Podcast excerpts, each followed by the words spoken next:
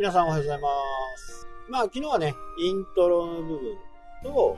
再生、えー、視聴者自率をね、どうキープするかっていうところでしたね。えー、今日はね、あエンディング、アウトロとかとも言いますけど、まあ、それを最後にね、どういう風にするかっていうところですね。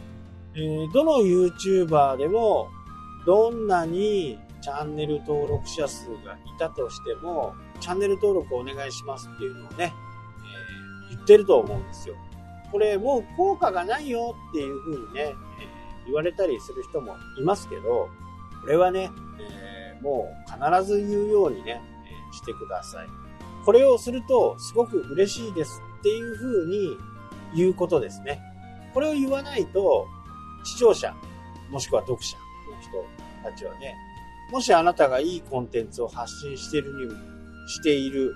そこで、ああ、よかった。こんな情報がね、ただで聞けるんだっていうふうに思って、感謝されると、これは偏方性の法則っていうのがあって、何かお返ししたいなっていうふうに人はね、考えるんですね。その考えた時に、チャンネル登録してもらうのが私にとって一番嬉しいですっていう風に言ってもらう。あ言う。これが偏方性の法則を利用したチャンネル登録をね、よりしてもらうための方法のね、えー、一つでもあるんで、これは必ずね、え言うようにしてください。えー、最初から言う場合もありますし、最後にね、言う場合もあります。ただ、最後までその動画をね、見てくれるかどうかっていうのは、ちょっと微妙ですよね。なので、えー、最初に言っておくっていうのが、僕はポイントかなというふうに。はい、皆さんこんにちは。今日はね、このことについてお話したいと思います。えー、その前にね、このチャンネルのチャンネル登録お願いします。まあ、今後もこういうようなね、情報を発信していくんで、チャンネル登録お願いします。みたいな感じで。それではね、スタート。っていう風な形でイントロに入っていく。で、本編に入って、アウトローはね、最後のエンディングは、えー、今日もね、最後まで動画を見てもらってありがとうございます。えー、次回はね、もし決まっていたりすると、次回はこんな話をしたいと思うんで、もしよろしかったらチャンネル登録お願いします。っていう風な形で、それじゃあ、さよなら。ね、えー、感じの、これの一連の流れをね、自分の中でもう決めとくっていうことですね。いつでもこの話から入っていく。なので、台本を作るっていう意味がね、ここにもあって、あと、最近、やっぱりね、YouTube やってる人で、やっぱり多いのが、ブログと YouTube をやっているっていう人がね、こう圧倒的に多くなっています。ビジネス系は特にね。で、この、僕もこういう風にしたいな、っていう風にね、思って、まあ、9月かな。9月からはね、えやっていきたいなと思うんですけど、ブログにまずね、その YouTube のコンテンツをね、まず書き上げる。これが結果台本になるわけです。で、YouTube の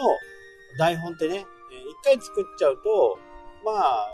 今までだったらみんな捨てちゃうようなね、形なんですけど、これをやっぱりブログの方でもね、ダブルで、えー、書いておくと、まあ、ブログに来る場合もあるし、YouTube に来る場合もあるし、そこからブログに行く。YouTube からブログに行く。ブログから YouTube に行くんでね。これ2つの入り口ができるわけですね。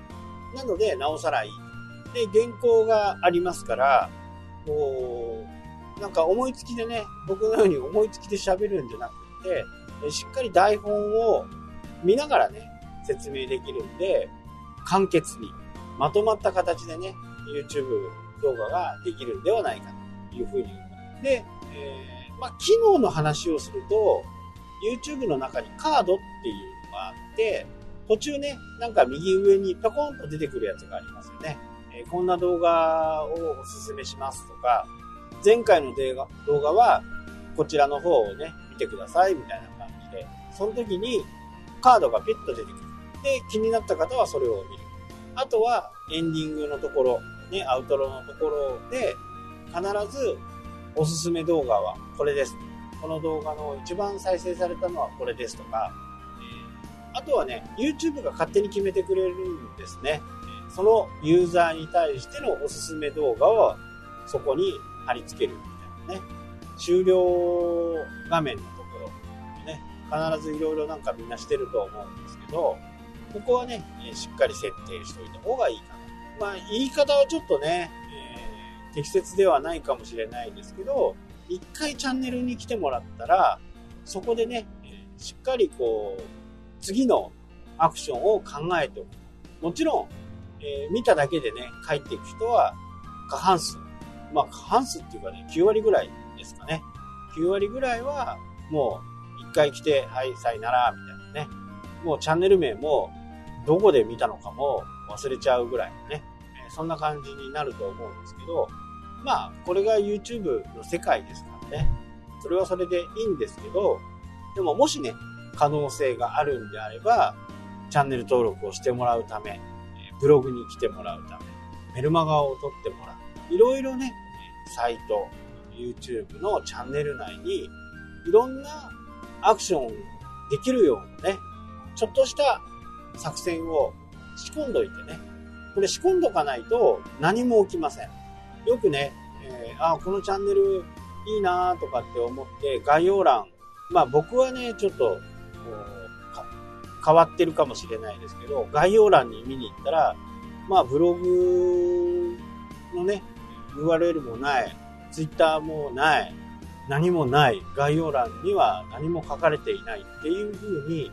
なる人も結構いるんですよね。やっぱり最低でもね、ブログとか、ツイッターとか、そういったものをしっかりね、その概要欄に入れとくっていうのは非常に大切です。これがないと、次のアクションを起こすにも起こせない。YouTube だけでね、何か完結させようと思うのは、なかなか、この、これだけのねえ、情報量が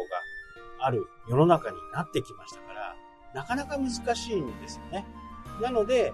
ブログを見たい人もいますしね、ツイッターを見たい人もいます。で、自分がこうだよなって思うことは、しっかりこ